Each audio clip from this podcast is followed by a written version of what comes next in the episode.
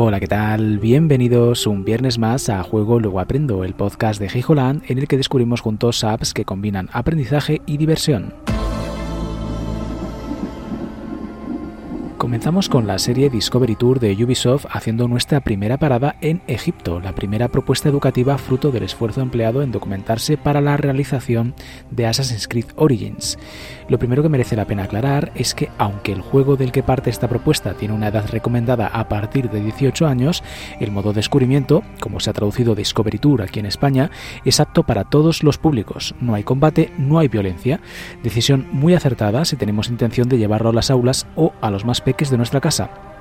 También quiero destacar que, aunque en su momento, 2018, salió como un modo que dependía del juego principal, poco después se publicó como contenido independiente para aquellos que no estuvieran interesados en el juego del que partía este primer Discovery Tour.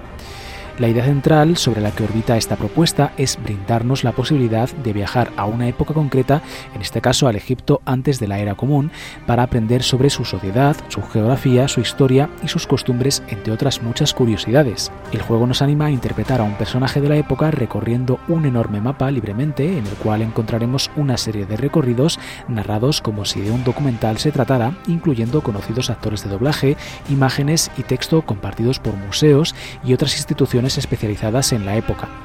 Como recompensa adicional, más allá de disfrutar de los recorridos, nos irán premiando con nuevos personajes por completarlos.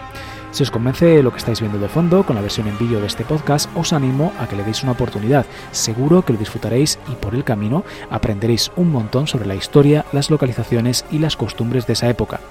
Hasta aquí el episodio de esta semana. Nos vemos el viernes que viene a las 23, horario peninsular. Chao, chao.